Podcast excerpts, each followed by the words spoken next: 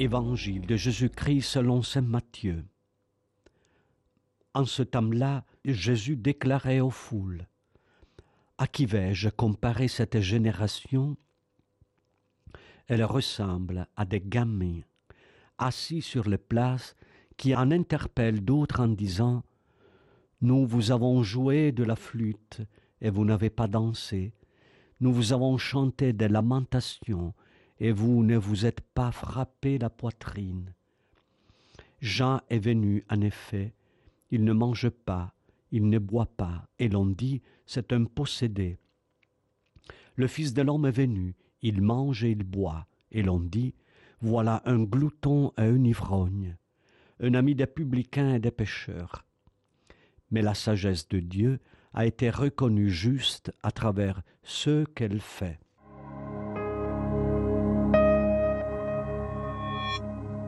Jésus est accusé d'être un glouton et un ivrogne, un ami des publicains et des pécheurs. Les gens bien intentionnés de tous les temps sont choqués pour la liberté intérieure de Jésus. Et peut-être sommes-nous, nous aussi, choqués par le visage de Dieu que Jésus révèle, le visage d'un Dieu qui aime la vie et jouit de ses joies. N'avons-nous pas l'habitude d'imaginer un Dieu sérieux, de penser que les chrétiens est celui qui renonce aux joies de la terre Au christianisme un peu triste et souffrant, Jésus oppose une vision de l'homme qui se réjouit des beautés de la vie, qui en jouit consciemment, en les renvoyant à Dieu. Il y a une façon de vivre la foi et de comprendre le christianisme qui confond le sérieux avec la sévérité. Combien nous devons apprendre du Maître. Si les chrétiens sont appelés à donner un témoignage à notre époque, c'est précisément celui de la joie, de l'abandon de cette image douloureuse et piétiste de Dieu pour reprendre possession de la joie de vivre que Jésus nous donne. Jésus, l'homme vrai, l'homme parfait, se réjouissait pleinement de l'amitié, de la fête, de la beauté de sa terre. Il souriait en regardant les enfants qui se disputaient.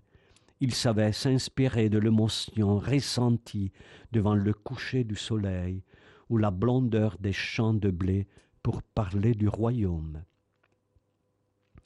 Nous sommes appelés à nous réapproprier d'humanité. Les chrétiens sont appelés à devenir des témoins de la pleine humanité. Ne soyons donc pas capricieux, ne nous contentons jamais de la vie, de nous-mêmes, des autres, des dieux. Soyons capables de saisir de l'intérieur le grand don que Dieu nous a fait, en nous appelant d'abord à la vie et ensuite au salut. Aujourd'hui, nous sommes appelés, où que nous vivions, à témoigner de notre pleine humanité, comme l'a fait le Maître Jésus. Tu as été appelé glouton et ivrogne, parce que, hier comme aujourd'hui, nous pensons aux choses de l'esprit par opposition aux joies de la terre. Toi, par contre, Seigneur, tu nous as pris à rendre grâce pour tout ce que nous allons recevoir aujourd'hui.